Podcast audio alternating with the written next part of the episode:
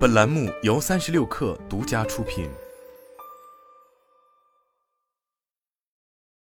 本文来自三十六氪，作者李安琪。百度发布了截至二零二二年第三季度财报。第三季度，百度实现营收三百二十五点四亿元，同比增长百分之二，归属百度的净利润达五十八点九亿元，同比增长百分之十六。百度核心经营利润实现自二零二一年第二季度以来的首次同比增长，核心经营利润同比增长百分之十四至六十六点五亿元，核心经营利润率达百分之二十六点三。其中，百度核心业务除爱奇艺外营收两百五十二亿元，同比增长百分之二；在线营销业务营收一百八十七亿元，同比下降百分之四，较二季度改善百分之十。受智能云和 AI 等业务驱动。非在线营销业务营收六十五亿元，同比增长百分之二十五；爱奇艺营收七十五亿元，同比下降百分之二。作为百度的第二增长曲线，百度智能云保持较为稳定的增长势头，营收同比增长百分之二十四，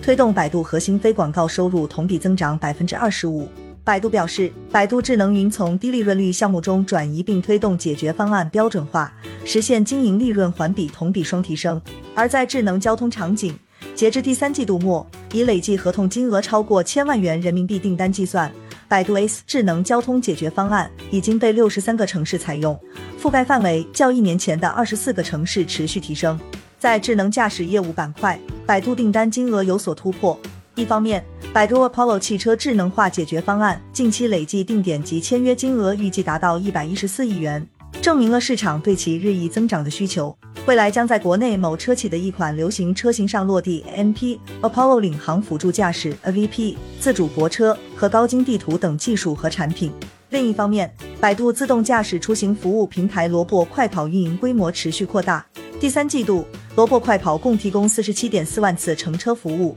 同比增长百分之三百一十一，环比增长百分之六十五。截至二零二二年第三季度末。萝卜快跑向公众提供的乘车服务次数累计达到一百四十万。移动生态方面，九月百度 APP MAU 达到六点三四亿，同比增长百分之五。其他业务方面，根据 IDC Strategy Analytics 和 c o n l y s 的市场数据，小度在二零二二年第二季度中国智能音箱和智能屏的出货量中继续保持第一。此外，百度财报显示，百度自二零二二年第三季度起耗资二点七二亿美元回购股份，基于二零二零年开始的股份回购计划，百度累计回购额达三十二亿美元。